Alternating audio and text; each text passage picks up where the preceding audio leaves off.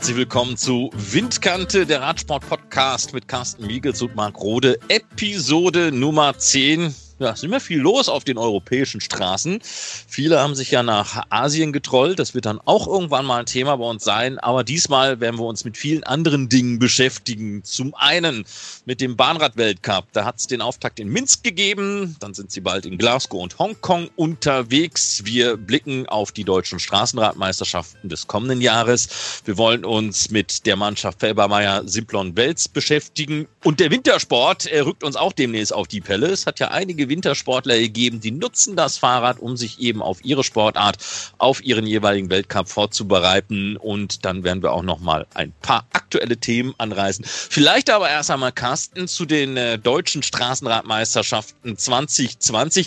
In diesem Jahr, da hing ja das Damoklesschwert über alle und da hatte man ein Problem gehabt, erstmal einen Ausrichter zu finden. Gott sei Dank haben wir jetzt schon mal einen fürs nächste Jahr. Ja, Gott sei Dank. Und das früh genug, äh, was den Ausrichter betrifft. Das war dieses Jahr schon äh, kurz vor knapp, muss man ganz ehrlich sagen. Es wurde ja 2019 auch darüber spekuliert, finden diese deutschen Meisterschaften überhaupt statt? Am Ende hat man eben in Sachsen, am Sachsenring einen wirklich sehr guten Ausrichter gefunden. Und ich könnte mir gut vorstellen, dass die deutschen Meisterschaften 2020 dann noch besser werden können. Vor allem die Region dort. Das ist ja, ich sag mal ganz salopp, eine Radsport-bekloppte Region.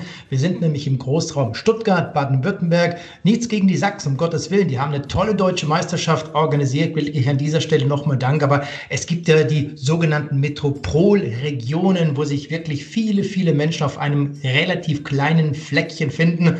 Und dass diese Region eben dort Radsport begeistert ist, das hat man vor Jahrzehnten auch schon gemerkt. Und jetzt wollen wir uns mal mit Albrecht Röder unterhalten. Das ist der Mitorganisator, der Organisator dieser deutschen Meisterschaften von der Eventagentur Freunde aus Sindelfingen. Und er erklärt uns erst einmal ganz genau, wo sich denn diese deutschen Meisterschaften, die Strecken befinden.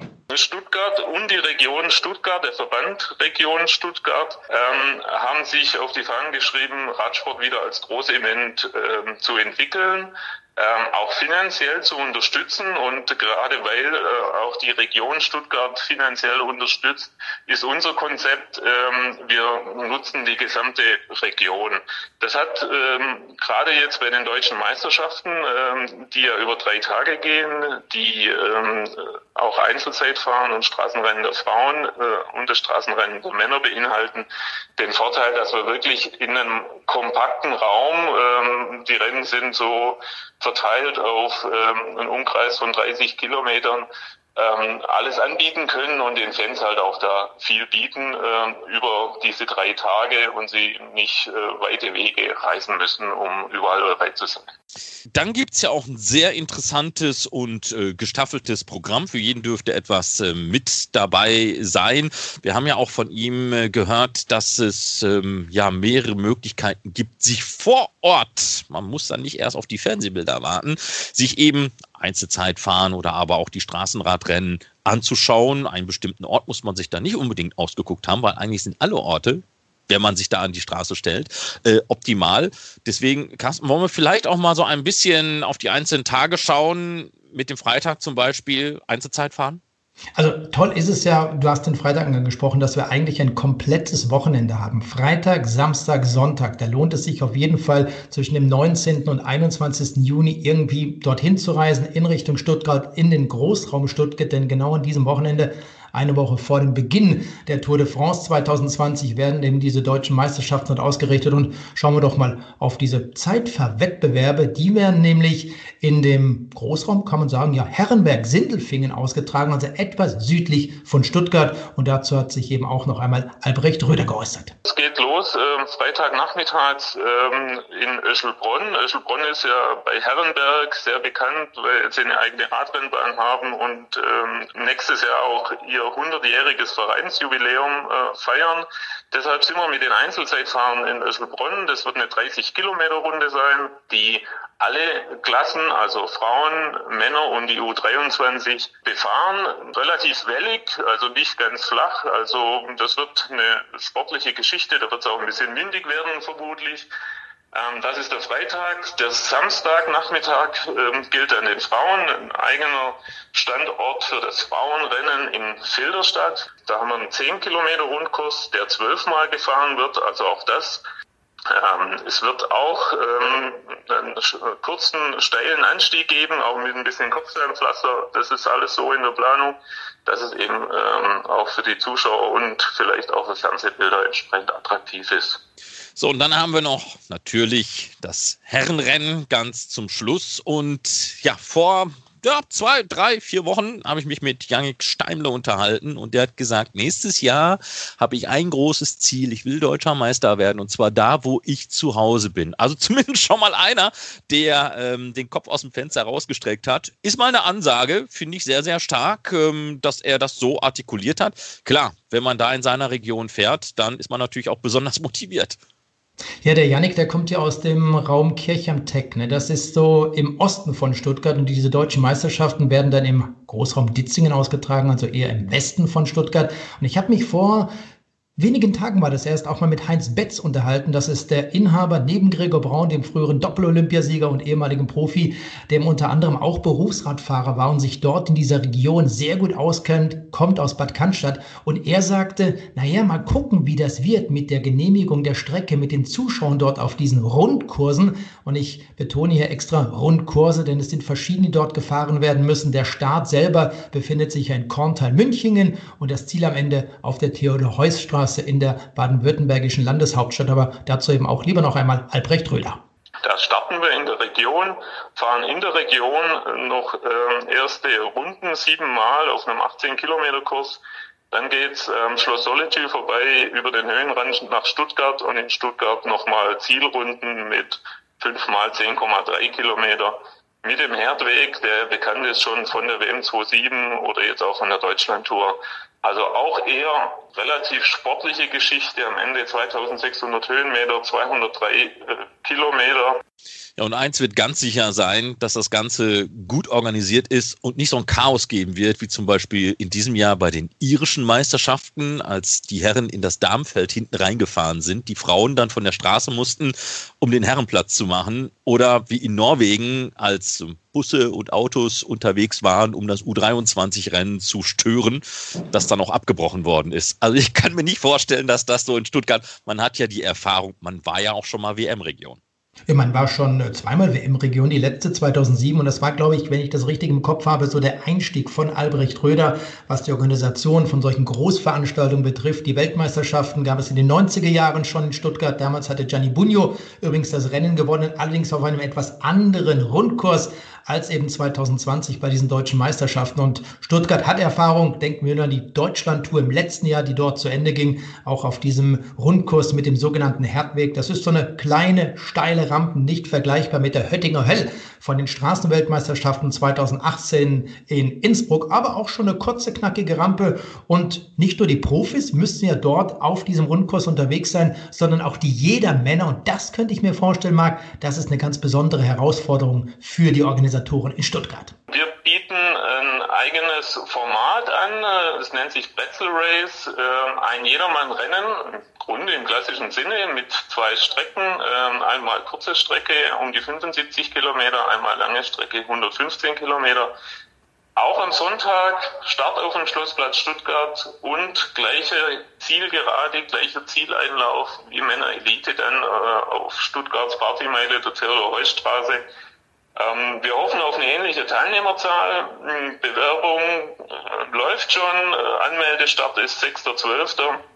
Ja, das mal zu den deutschen Straßenradmeisterschaften in Stuttgart und der ehemaligen WM-Region. Im kommenden Jahr 2020 gibt's ja wieder eine Radsport-WM in Deutschland, die Bahnrad-WM in Berlin. Jetzt hat ja erstmal der Weltcup mit seiner Serie angefangen in Minsk.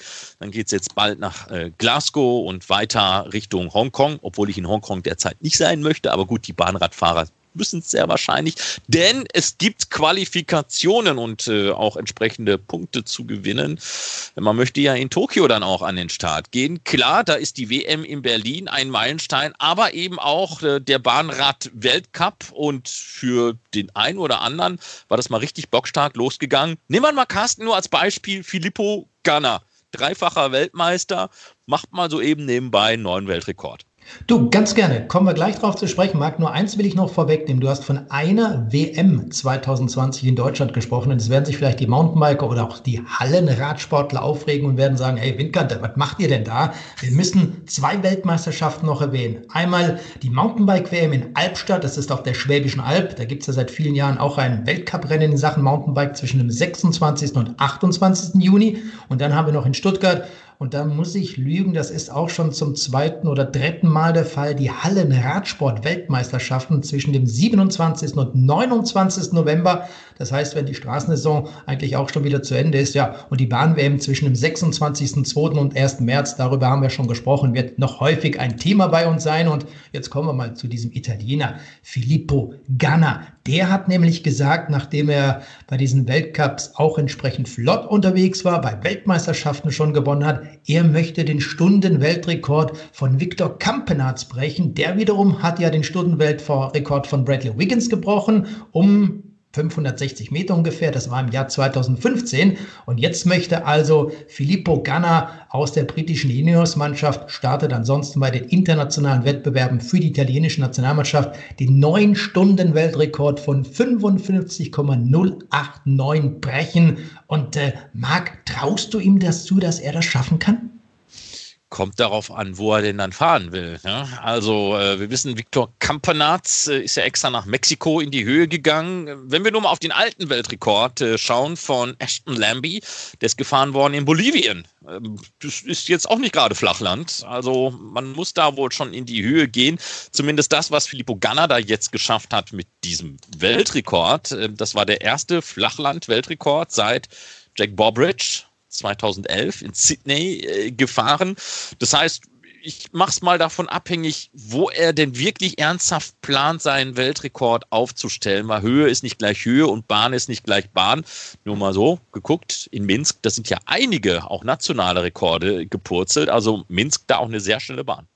Und was ich auch gut finde bei Filippo Ganna, er hat gesagt, bevor ich diesen Stundenweltrekord in Angriff nehme, und ich gebe dir da recht, wahrscheinlich ist so eine Bahn in Aguascalientes in Mexiko sicherlich äh, viel, viel wichtiger als äh, verschiedene andere Dinge, aber noch wichtiger für ihn sind vielleicht die Vorbereitungskilometer. Und er hat gesagt, bevor ich eben das ganze Unternehmen irgendwann starte, möchte ich eine Grand Tour bestritten haben. Und vielleicht wird ja Filippo Ganna im äh, Jahr 2020 im Mai dann beim Giro d'Italia dabei sein, wenn der in Budapest beginnt. Das wäre also seine erste Landesrundfahrt über drei Wochen und dort hofft er dann eben auch die nötige Ausdauer für diesen Stundenweltrekord zu bekommen. Ja, und dann ist natürlich die Frage, wie viele Freiheiten bekommt er dann beim Team Ineos? Ähm, tja, wir haben das ja bei Viktor Kampenarz gehört, als dann im Sommer so das erste Gerücht auftauchte, ja, Ineos hätte da mal angeklopft bei ihm. Ähm, dann hat er noch gesagt, nee, ich fühle mich eigentlich ganz wohl bei Lotto Sudal, weil die mir die Freiheiten geben, mich eben auch auf solche Dinge oder auf Olympia äh, vorzubereiten. Bei Ineos, da war er sich gar nicht mal so sicher, ob das klappen würde. Gut, der Deal mit Ineos ist dann später nicht zustande gekommen. Viktor Kampenarz wird jetzt auch Lotto Sudal verlassen.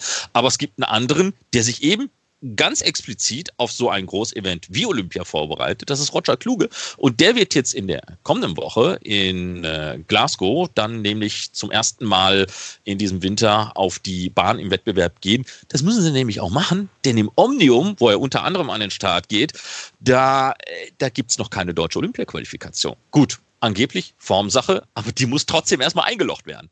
Ja klar, ich würde mir wünschen, wenn es wenn es irgendwie äh, ein bisschen besser aussehen würde. Aber es ist wie es ist. Ich kann es nicht ändern. Mich gefreut, wenn natürlich Max äh, jetzt schon bei der EM und beim ersten Weltcup ein wenig besser abgeschnitten hatte. Aber ja, wie gesagt, ist wie es ist. Ich versuche mein Bestes nach fünf Wochen Training. Aber zufrieden erstmal, wie bei so vielen Rennen, Regel Nummer eins nicht stürzen. Also Sonntagabend, wenn ich heil ins Flugzeug steige, wäre ich schon mal froh. Vorsichtig in der Top 10 wäre ich, glaube ich, auch zufrieden. Das hat jetzt Max äh, zweimal knapp verfehlt irgendwie beim Weltcup und äh, bei der EM. Von daher wäre ich, glaube ich, mit dem Top-10-Ergebnis jetzt nach fünf Wochen Training wirklich sehr zufrieden.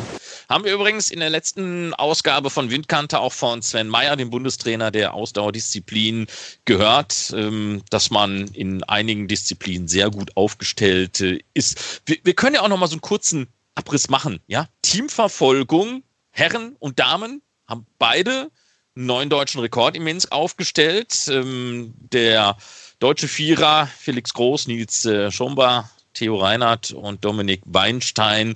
Die haben es den deutschen Damen da schnell nachgemacht. Die hatten nämlich mit ihrer Rekordzeit äh, vorgelegt. Also auch Lichtblicke, die wir in Minsk erlebt haben. Ja, das war 3,52,685 für diese vier Kilometer. Für den deutschen Vierer vor sind sie mal bei 3,53 gewesen. Ich finde es klasse und das zeigt eben auch, dass man hier beim Bundestrainer, beim Team Radnet, Heizomat äh, den richtigen Weg eingegangen hat, eingeschlagen ist, um einfach die Jungs auch entsprechend zu motivieren. Und es scheint Früchte zu tragen und hoffen wir mal, dass diese Tendenz so weitergeht. Ja, einen Sieg hat es gegeben im Kairin der Damen, Emma Hinze, die das geschafft hat. Ansonsten auch äh, einige Podestplätze, die hängen geblieben sind. Also kann man generell doch aus deutscher Sicht sagen, war ein gelungener Einstand in die neue Welt Weltcup-Saison. So ist ja richtig. Ich wollte schon Wintersaison sagen. Ja, du bist schon wieder bei den Skilangläufern ja, und ja, wo auch kommen immer. Kommen wir gleich auch noch zu sprechen. Also groß und ganz muss man schon sagen, sind die deutschen Teilnehmer sicherlich sehr erfolgreich gewesen. Du hast diese Goldmedaille von Emma Hinz angesprochen im Kairin-Wettbewerb. Platz drei hat sie noch erreicht im Sprint und dann eben das Team Erdgas 2012 im Teamsprint der Frauen auf Platz drei. Die Mannschaftsverfolgung der Frauen haben wir angesprochen. Also alles wirklich äh, gute Zeiten, Tendenz nach oben, Luft nach oben, wie man so sagt, ist da ohnehin vorhanden. Und wir wollen noch gar nicht über diese einzelnen Platzierungen sprechen. Aktuell immer von eins bis drei, aber in der nächsten Woche, bei der nächsten Ausgabe von Windkante, da werden wir unter anderem den Bahnradsport-Experten Robert Bengsch mit dabei dabei haben und er wird das Ganze dann auch nochmal entsprechend äh, aufreißen mit vielen Interviews. Und bevor wir gleich hier auch so ein bisschen zum Abschluss kommen mag, darf ich nochmal sagen, dass man auch nicht vergessen sollte, dass Andreas Graf aus Österreich im Punktefahren bei den Männern die Bronzemedaille gewonnen hat. Auch das ist sicherlich ein Riesenlob und Anerkennung wert. Ja, für ihn persönlich ähm, ganz, ganz stark, denn das erste Einzelpodest seit 2012, also da eine lange Durchstrecke eigentlich geschlossen. Generell aber, wenn man mal auf die Österreicher blickt, in den olympischen Disziplinen ohne eine herausragende Top-Platzierung in Richtung Tokio 2020. Also da ist noch ein bisschen Luft nach oben. Ja, bei den Österreichern, der sitzt äh, auf der Bahn seit vielen Jahren eben nicht so gut aus. Andreas Graf, Andreas Müller, ein paar andere, die hat man da immer wieder. Aber klar, das ist eben nicht die Bahnradsportnation wie die Deutschen, gerade was eben die Sprintdisziplin betrifft. Da sind die Damen und die Herren in den letzten Jahren immer wieder diejenigen gewesen, die die Stange wirklich sehr, sehr hoch gehalten haben und die Ausdauer Athleten, so eben auch die Verfolger zum Beispiel oder die Omniumfahrer, die kommen jetzt Stück für Stück etwas näher ran und das lässt eben hoffen auf die nächsten Olympischen Spiele, wenn wir dann das Ganze aus der Perspektive von der Windkante in Sachen Tokio im Auge behalten werden.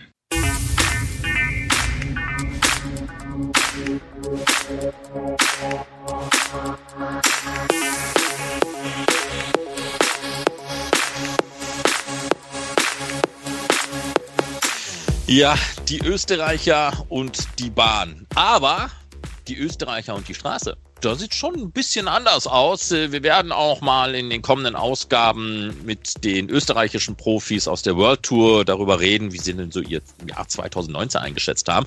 Was wir aber auch gerne bei der Windkante machen möchten, ist mal so schauen, etwas tiefer in der Liga im Continental-Bereich zum Beispiel, die deutschsprachigen Mannschaften, wie waren Sie zufrieden, wie sind Sie über die Runden gekommen? Fangen wir doch, äh, Carsten, mit Felbermeier Simplon Wels an. Eine Mannschaft, die sich eigentlich ganz wacker geschlagen hat, weil man musste ja zu Beginn des Jahres 2019 auch einen großen Umbruch verkraften. Also die sind sicherlich sehr zufrieden. Vielleicht noch mal ganz kurz vorweg, wenn die Zuschauer immer wieder hören, Felbermeier, Simplon, Wels, was ist das überhaupt? Äh, Simplon, klar, das sind Fahrräder. Und äh, die Firma Felbermeier, das ist ein Unternehmen im Bau und der Schwergutlogistik. Und das ist seit vielen Jahren der Sponsor. Und Horst Felbermeier selber, das ist eben auch einer, der sehr viele für den Radsport, vom Radsport hält und deshalb unterstützt er seit vielen, vielen Jahren als Hauptsponsor die Radequipe aus der Messestadt Wels. Also an dieser Stelle erst einmal auch hier herzlichen Dank im Namen der Mannschaft aus Wels. Aber was die Platzierungen betrifft, äh, da sind sie wirklich sehr zufrieden. Das waren 2019 18 Podestplätze, 16 Top-10-Platzierungen bei internationalen Wettbewerben. Und das ist schon was ganz Besonderes. Und da muss man hier auch nochmal die hervorragenden Ergebnisse bei der Touren der Rhône-Alpes Isère durch Matthias Kritzek ansprechen, der dort äh, eben das Rennen mitbestimmen konnte. Auch Stefan Rabic an dieser Stelle noch einmal Glückwunsch an ihn, denn er hat die österreichische Rad-Bundesliga gewonnen. Und dann wollen wir nicht vergessen, viele Zuschauer haben das Rennen gesehen bei der Tour of the Alps mit 13.630 Höhenmetern. Dort hat sich eben auch Matthias Kritzek äh, bestens gezeigt in einer super Verfassung, hat dort unter anderem das Trikot des besten Sprinters dieser Rundfahrt gewonnen. Und Florian Kirner, den konnte man zuletzt auch erleben bei dem Crew Race in Kroatien, in Zagreb, hatte dort am Ende dann nochmal Platz 3 erreicht. Und das ist nur so ein kleiner Abriss von unserer Seite aus, was die Erfolge der Mannschaft Felbermeier, Simplon Wels im Jahr 2019 betrifft. Ja, einer, der das sicherlich ein bisschen besser einschätzen kann als wir zwei, ist der Teamchef Andreas Grossek. Den haben wir gefragt, wie war es denn 2019? 2019 war für uns ein schwieriges Jahr, auch durch den späten Abgang von Ricardo Zoll kurz vor Weihnachten. Wir haben für 2019 die Mannschaft komplett umgekrempelt. Wir sind, haben versucht, den jungen Weg zu gehen, was sich halt jetzt im Nachhinein herausgestellt hat, dass das sehr schwierig war. Wir haben uns von vielen Fahrern mehr erwartet. Da ist einfach nicht viel gekommen. Wir hatten, hatten ein Verletzungspech, muss ich dazu sagen. Also es hat eigentlich ist es nie so richtig gerannt das ganze Jahr. Wir resümieren sehr durchwachsen das 2019er Jahr, haben trotzdem den einen oder anderen Erfolg feiern können und auf das sind wir auch dann stolz, weil, wie gesagt, die Mannschaft sehr jung war. Wir haben sieben U23-Fahrer gehabt, vier Elitefahrer, also da sind wir dann im Endeffekt dann doch wieder stolz, dass, wir, dass uns dann diese Erfolge doch noch gelungen sind. Also Licht und Schatten aber eben auch die Mannschaft musste sich zum Teil neu aufstellen. Das sieht ja Carsten für 2020 wieder nicht anders aus. Also eigentlich fängt man, ich würde nicht sagen bei Null an, aber wieder hat man einen großen Umbruch zu verkraften, muss viele neue Fahrer integrieren, verabschiedet sich von einigen Fahrern. Das ist nicht so einfach, wenn man darauf baut, mal Kontinuität zu haben. Ja, das ist gerade bei diesen Mannschaften sehr, sehr schwer. Die müssen auch davon ausgehen, dass ein Rennfahrer die Mannschaft verlässt, weil er eben einen besseren Vertrag bekommt in einer höher angesiedelten Mannschaft und dann fängt man wieder von vorne an. Mir fällt zum Beispiel auch von Thomas Pupp das Team Tiroler in Innsbruck und das ist ja genauso. Die haben sich allerdings auf die Fahne geschrieben, wir konzentrieren uns auf die U23-Fahrer, die möchten wir fördern und wissen ganz klar, irgendwann sind sie weg vom Fenster, gehören dann zu einer anderen Mannschaft. Aber ich finde es auf der anderen Seite, Marc, auch wirklich klasse, dass es ähm, ja Menschen gibt, Mannschaften gibt, die mit viel Idealismus dabei sind und gerade diese jungen Rennfahrer unterstützen, denn wenn der Unterbau irgendwann nicht mehr entsprechend gefördert wird, dann kommt oben auch nichts mehr raus. Und insofern wissen die Mannschaften genauso, dass jedes Jahr wieder von vorne beginnen, begonnen werden muss, dass man dort vielleicht Schwierigkeiten haben könnte. Das ist bei den kleineren, den unteren kategorisierten Mannschaften nicht viel anders als bei den World Tour Teams zum Beispiel. Da gibt es ja auch immer wieder Umstrukturierungen zu Beginn einer neuen Saison.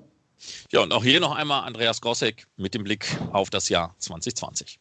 Ja, 2020 ist wieder neues Jahr, neues Glück. Wir krempelt die Mannschaft wieder komplett um. Es bleiben vom bisherigen Stamm drei Fahrer über. Wir werden eine Größe von zehn Fahrern haben. Wir bekommen Verstärkung von einem Fahrer aus der World Tour. Wir bekommen Verstärkung aus einem Fahrer von einem Pro-Conti-Team. Wir haben versucht, die besseren Fahrer, die in Österreich am Markt waren, zu uns zu bringen. Ich denke, wir sind für 2020 sehr zuversichtlich dass wir wieder zur alten Stärke zurückfinden und sind alle voll motiviert und greifen ab Februar 2020 wieder ins Renngeschehen ein. Und dann tut es mir ganz ehrlich gesagt wahnsinnig leid, dass auch solche Thematiken immer wieder auf den Tisch müssen. Doping. Ja, wir haben in Seefeld bei den nordischen Skiweltmeisterschaften Anfang dieses Jahres ja, erlebt, was die Operation Adalas gebracht hat. Da sind ja nicht nur Wintersportler hängen geblieben, da sind auch österreichische Radprofis hängen geblieben. Und dann ist es, wie es immer ist. Du bist dann selber sauber und du machst vielleicht nichts und trotzdem bist du vielleicht in einem Atemzug mit all den genannt. Schwere Thematik. Ich meine, wir sehen es ja zum Teil, was jetzt schon wieder in Russland passiert nach den getürkten Daten dann sagt man, hm, welcher russische Sportler könnte betroffen sein. Und irgendwie sind sie dann alle in Sippenhaft. Und deswegen muss man mal nachfragen bei Andreas Gossek. Wie hat denn diese Operation Adalas vielleicht auch in der Mannschaft einfach Spuren, ungewollt Spuren hinterlassen? Der Dopingskandal von Seefeld hat uns eigentlich nur, Gott sei Dank, muss ich sagen, indirekt getroffen. Dopingskandale oder Dopingsünder, das ist immer verwerflich und wir distanzieren uns zu 100 Prozent von solchen Praktiken.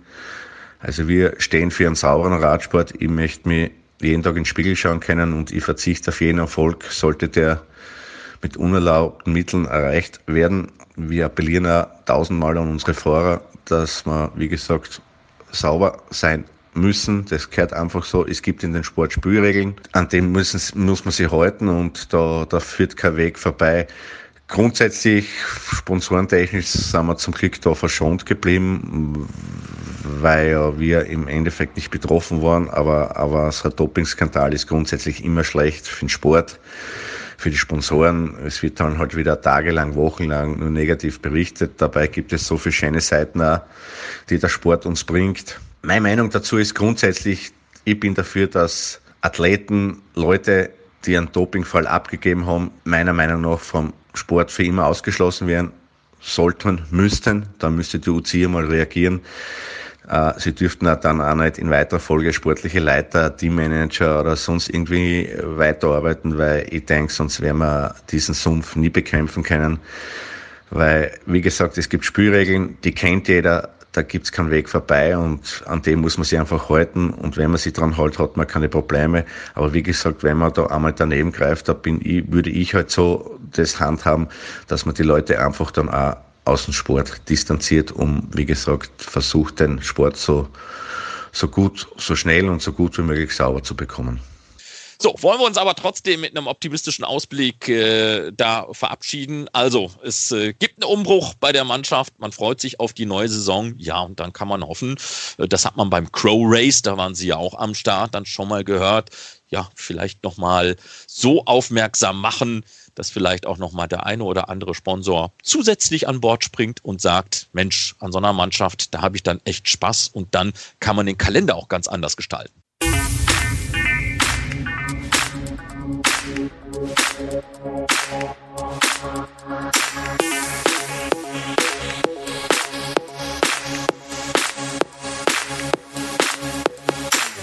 Ja, wie immer, diese Windkanten, die sind ja nie so lieblos zusammengeschustert. Das eine hat mit dem anderen immer was zu tun. Jetzt waren wir gerade in Österreich.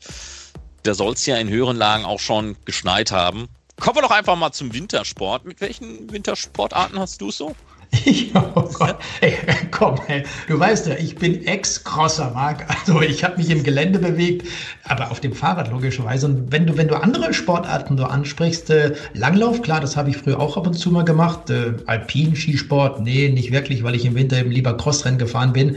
Und äh, ich habe früher immer gesagt, wenn ich zum Beispiel irgendwo in Inzell als Beispiel groß geworden wäre, dann hätte ich mir sehr gut vorstellen können, Langlauf und natürlich Eisschnelllauf betrieben zu haben. Denn das ist, finde ich, eine Sportart, ähnlich wie im Radsport, da musst du richtig Gas geben und äh, kämpfen. Die Schmerzgrenze, die ist zwar auch da, aber die kann man äh, oftmals dann auch ein bisschen über, über, überarbeiten. Da muss man sich hintrainieren. Sowas finde ich zum Beispiel total klasse. Mhm, ja, sind ja auch seelenverwandte Sportarten, also Eisschnelllauf, ja. Shorttrack ähm, und, und, und Radsport. Wir müssen ja nur ein, ein bekanntes Beispiel nehmen, das ist Jumbo Fisma. Die haben die Radsportmannschaft eben mit Jungs wie Primus Roglic, dann bald auch Tom Dumoulin. Und es gibt eine zweite Mannschaft, getrennte Kassen hat man da auch. Das ist die Eisschnelllaufabteilung mit Sven Kramer und Co. Und äh, aber wirklich, es ist eigentlich ist es ein Dach.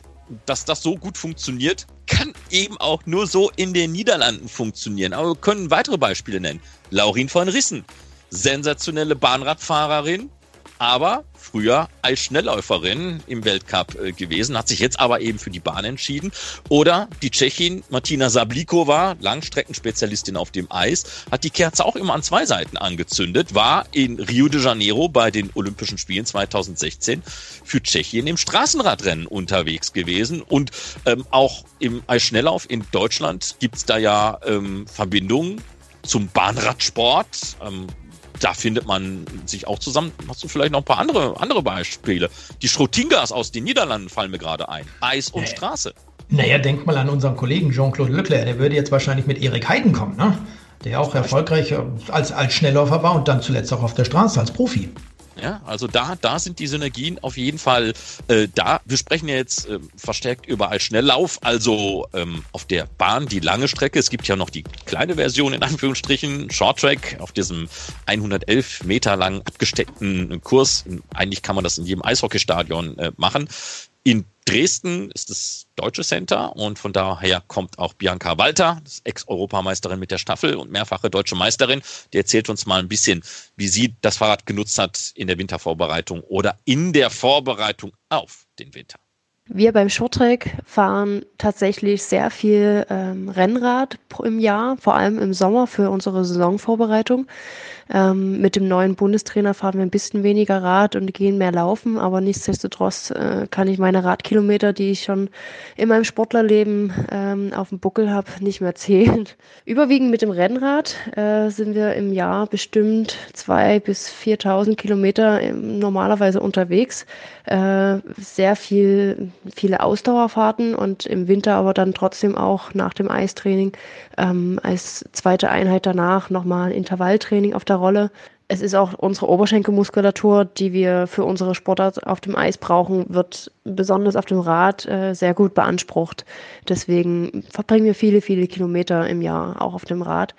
Ähm, ich war diesen Sommer dann leider außer Gefecht wegen einer Verletzung und bin jetzt gerade wieder in einer langsamen Vorbereitung und viel wieder auf dem Rad unterwegs. Derzeit eher Mountainbike. Ähm, mal was Neues und äh, ja, habe jetzt auch bald so ein eigenes Trainingslager auf Lanzarote, um wirklich wieder richtig fit zu werden, wo ich plane, jeden Tag Rad zu fahren, damit ich dann im Dezember wieder aufs Eis kann und ähm, fit zu werden für den Winter, zumindest für die zweite ähm, Winterhälfte.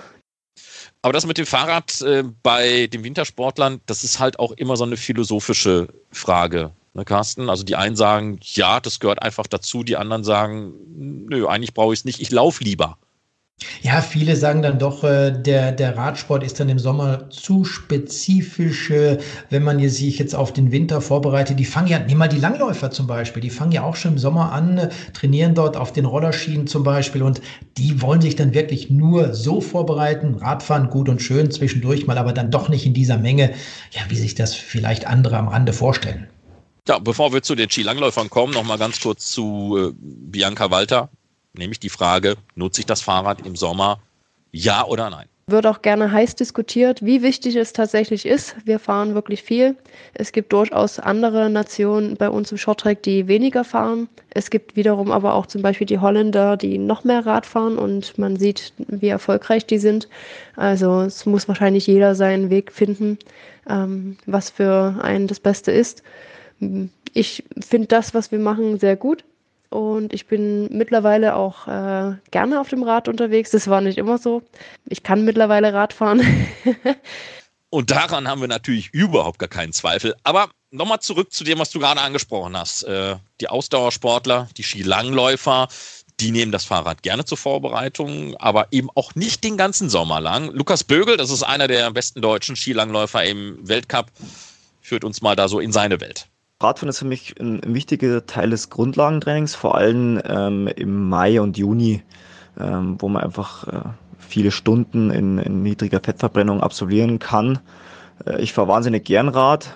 Ähm, bei uns kann man sehr gut Mountainbiken und auch Rennrad fahren. Also die Mischung aus beiden macht mir eigentlich ziemlich viel Spaß. Äh, leider ist es dann ähm, in den Sommermonaten und dann Herbst ein bisschen zu unspezifisch. Die Krankheits- oder Krankheitsverletzungsrisikos beim Radfahren natürlich deutlich höher als jetzt beim Zu-Fuß-Laufen äh, als Ausdauertraining. Das heißt, das Zu-Fuß-Laufen nimmt dann immer mehr den Platz vom Radfahren ein und das Radfahren wird eigentlich so im August ähm, vorausgesetzt, man kann gut zu Fuß laufen. Also wenn man jetzt verletzungsbedingt was anders machen muss, ist es sowieso anders. Ähm, wird es ziemlich zurückgefahren und äh, geht dann leider gegen Null, was immer schade ist, weil im Herbst ja nicht auch immer schöne Radbedingungen sind, aber ähm, das ist halt dann so, dann ähm, ist alles auch zu Fuß und sonst ist Rad natürlich auch immer eine gute Abwechslung, also ähm, vor allem äh, schonender als jetzt die ganzen Lauf- oder Rollereinheiten, also sprich bei Verletzungen kann man immer als erstes wieder Rad fahren. Das heißt, wenn man verletzt ist, ähm, wird die erste erste Einheit wahrscheinlich auf dem Rad stattfinden wieder.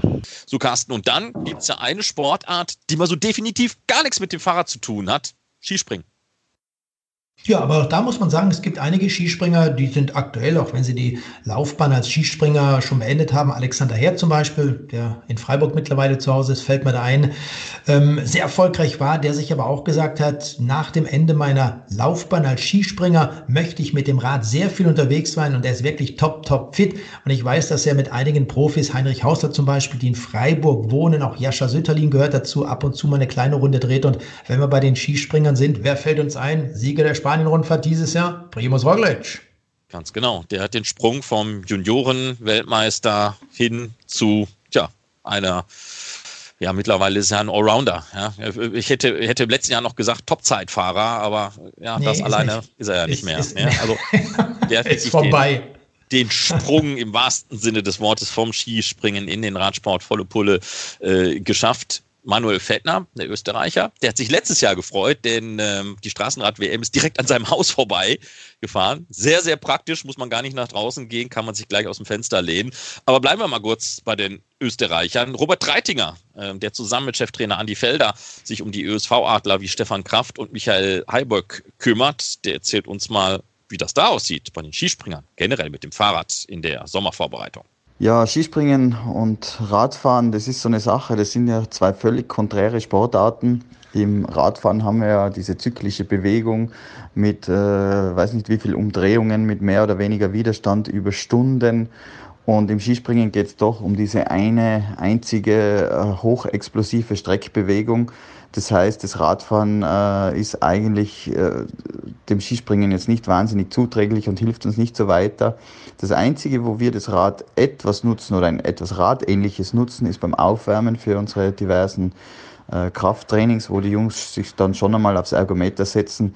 Das hat aber mit dem äh, Radsport, so wie du ihn kennst oder so wie man ihn herkömmlich aus dem Fernsehen kennt, relativ wenig zu tun und dient eigentlich dem Aufwärmen. Ja, und bleiben wir noch ganz kurz beim Skispringen in Verbindung zum Radsport. Auch wenn das vielleicht in der Vorbereitung gar nicht so gut zusammengeht, aber es gibt auch andere Möglichkeiten. Schauen wir mal auf Daniela Iraschko-Stolz, die aus einer Verletzung herauskommt dann braucht man das Fahrrad doch wieder und zwar zum Formaufbau. Und die Dani, das ist äh, die österreichische Vorzeige-Skispringerin, Olympia-Silbermedaillengewinnerin von Sochi, zuletzt dreifache Vize-Weltmeisterin von Seefeld und ehemalige Weltcup-Gesamtsiegerin, ähm, hat immer wieder mal Probleme mit dem rechten Knie. Und der ist was sehr Witziges passiert in diesem Sommer. Heuer war wieder mal verletzt und konnte nichts tun. Und dann haben wir gedacht, okay, was tust du im Urlaub? Wenn du gehen kannst, geh Mountainbiken auf Kreta. Und dann hat mir dieser Radlverleih so eine App gezeigt, wo ich dann einstellen kann, etappenmäßig, wie schnell ich fahre und hin und her. Und ich bin natürlich ganz geistreich bei 40 Grad mitten in der Sonne, ohne zu trinken, weggefahren. Direkt gleich mal 500 Höhenmeter bergauf und war stehen K.O. nach einer halben Stunde. Und im Nachhinein habe ich nachgeschaut, wie schnell ich bei der Etappe war. Ich war so ziemlich, glaube ich, die letzte überhaupt, die die Strecke gefahren ist. Das hat mich natürlich sehr demotiviert und dann wieder heim war, habe ich mir gedacht, so warte, diese Freak-App, die benutze ich nochmal und dann bin ich natürlich auf meinen Hausberg, die Seekrumm, hochgefahren, so schnell ich konnte. Und das sind über 1000 Höhenmeter und war natürlich super fast und habe jetzt die Bestzeit natürlich mit 23 km Durchschnittsgeschwindigkeit bergauf. Aber ich muss zu meiner Verteidigung sagen, es war natürlich ein E-Bike. Aber es war lustig. So, das soweit zu den Wintersportlern. Kommen wir mal ähm, noch zu ein paar Nachrichten. Also, wenn ich jetzt eine E-Mail schreibe ähm, und dem Carsten eine schicke, in dem drin steht, der Miegels ist ein dummer Hund, dann nimmt er das druckt das aus, geht zur Staatsanwaltschaft und sagt, der Rode hat gesagt, ich bin ein dummer Hund, ich habe das hier schwarz auf weiß. Dann kommt die Staatsanwaltschaft vorbei und ermittelt, weil ich ihn beleidigt habe. Ja. So. Wenn jetzt aber, jetzt kommen wir nach Belgien, Vinukurov und Kolotnev vor Gericht stehen und der E-Mail-Verkehr dort als Beweis auf dem Tisch liegt, bedeutet das noch lange nicht, dass das als Beweis ausreicht, um einen von den beiden, tja, nicht zu verhaften ist falsch, zu verurteilen komische Welt, Carsten. Ja, das ist wirklich eine komische Welt, denn es standen ja bis zu sechs Monaten Haft im Raum für Kolypnev und Alexander Vinokurov. Ihr wisst vielleicht, denn im Jahr 2010 hatte Alexander Vinokurov seinen damals zweiten Sieg bei Lüttich, Bastogne Lüttich, gegen eine Zahlung von 150.000 Euro angeblich an Koljopner verkauft. Er wurde damals Zweiter und jetzt hat eben dieses Gericht in Lüttich festgestellt, nee, die Beweise, die sind nicht so, dass wir sie verurteilen können. Und das ist schon irgendwie komisch, oder? Du hast ja gerade gesagt, Marc, die Beweise, das sind eben E-Mails, die vorliegen, das sind Geldbewegungen auf schweizerischen und monegassischen Bankkonten. Und jetzt sagt man, ey, das reicht nicht aus, um die Jungs zu verurteilen. Ich verstehe da die Welt nicht wirklich. Nee. Ich auch nicht. Und deswegen werde ich dir heute Abend eine E-Mail schreiben, in der ich dir mal meine oh, Meinung sage. Schreib was Liebes. Ja, es wird viele Leute geben, die sagen, der Vino Kurov, der kann aber auch machen, was er will in seinem Leben. Ja, so ähnlich. Gibt schönere Dinge, wie zum Beispiel der Wechsel von André Greipel zu Israel Cycling Academy. Oh ja, das ist ein toller Wechsel und vielleicht auch ein bisschen überrascht. Äh, ich war mir auch nicht ganz sicher, wird jetzt zu diesem Team wechseln, zu einer anderen Mannschaft. Es gibt ja im Hintergrund immer wieder viele Gerüchte und mit 37 Jahren ist André Greipel auch nicht mehr der Jüngste, aber jetzt hat er bei Israel Cycling Academy einen Einjahresvertrag unterschrieben. Er freut sich darauf, dass er jetzt nochmal in einem World Tour Team dabei sein darf, denn das Team bekommt ja die Lizenz von äh, Katjuscha und insofern sind sie nächstes Jahr in der World Tour startberechtigt. Gemeinsam mit Nils Polit, Greipel, Polit sind ja die Trainingstiere, die trainieren ab und zu miteinander. Und wenn ich sage Trainingstiere, dann gehen Sie mal auf diesen Instagram-Account. Da werden Sie mehr von Ihnen lesen. Auch Rick Zabel gehört da zum Beispiel dazu. Ja, ob es was werden wird mit dem 12. Tour de France-Etappensieg oder dem, keine Ahnung, 19. bei der Tour Down Under, noch einmal beim Giro d'Italia, das werden wir alles, alles sehen. Aber André Greipel könnte ich mir vorstellen, der wird insofern auch froh darüber sein, eben, dass er einmal noch dieses Jahr in einer World Tour Mannschaft äh, unter Vertrag steht und dass er vielleicht auch den jungen Rennfahrern so ein bisschen äh, zur Seite stehen kann, in den Sprintabläufen einiges erklären kann. Denn wer weiß das mehr als, äh, oder vielleicht auch besser als André Greipel? Klar gibt es noch ein paar paar andere, aber immerhin ist er seit 2005 Berufsradfahrer. Das muss man sich mal überlegen. Also er bringt eine Wahnsinnserfahrung mit und das Team aus Israel kann, glaube ich, diese Erfahrung wirklich gebrauchen. Ja, und dann noch so ein Thema, äh, was ich nicht verstehe. Man fährt zwar quer durch Flandern, aber rund um Köln. Kann man nicht mal rund um Flandern fahren und quer durch Köln? Geht das nicht? Köln geht nicht, doch. Wobei aber, ich finde es schön, einmal quer durch Köln zu fahren. Das ist ja gar nicht so schlecht. Äh, ja, vor allem, wenn man dann alles absperrt. Ich habe das ja in Hamburg im letzten Jahr erlebt. Ne? Also gerade wenn man so die Zeitung aufgeschlagen hat und dann hieß es wieder die und die Straße und Mönckebergstraße sowieso, ist alles gesperrt. Und, und dann kommen all die Leute an, die sagen, äh, kann ich ja gar nicht mit meinem Auto langfahren. Äh, die doofen Radfahrer können die nicht weg. So, ich, ich möchte gar nicht wissen in Köln, ob man da wirklich so tolerant ist. Ja, da müssen wir doch rund um Köln fahren. Ja, aber rund um Köln, Stichwort. Das ist auch ein schönes Rennen, wollte ich gerade sagen, rund um Köln.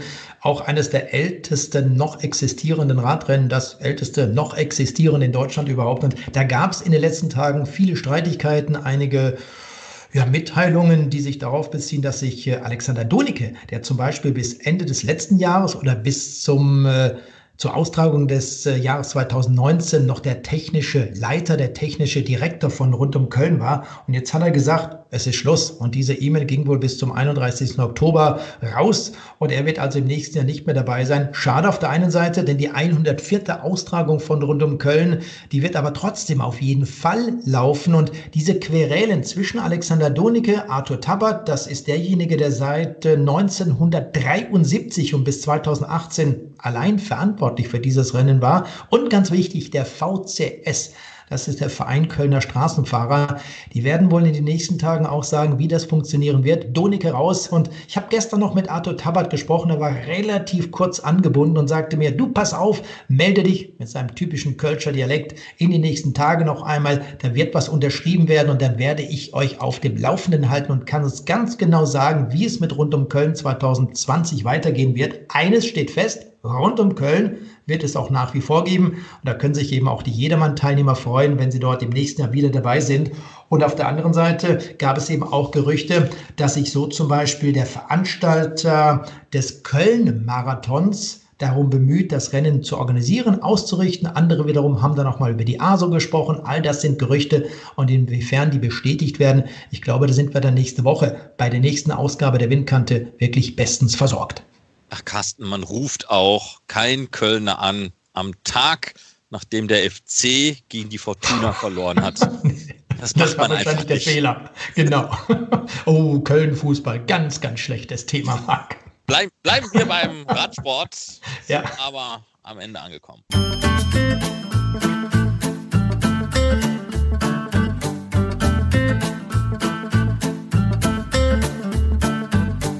Und das war die zehnte Ausgabe von Windkante, der Radsport-Podcast mit Carsten Miegels und Marc Rode. Und rat mal, wer das letzte Wort hat.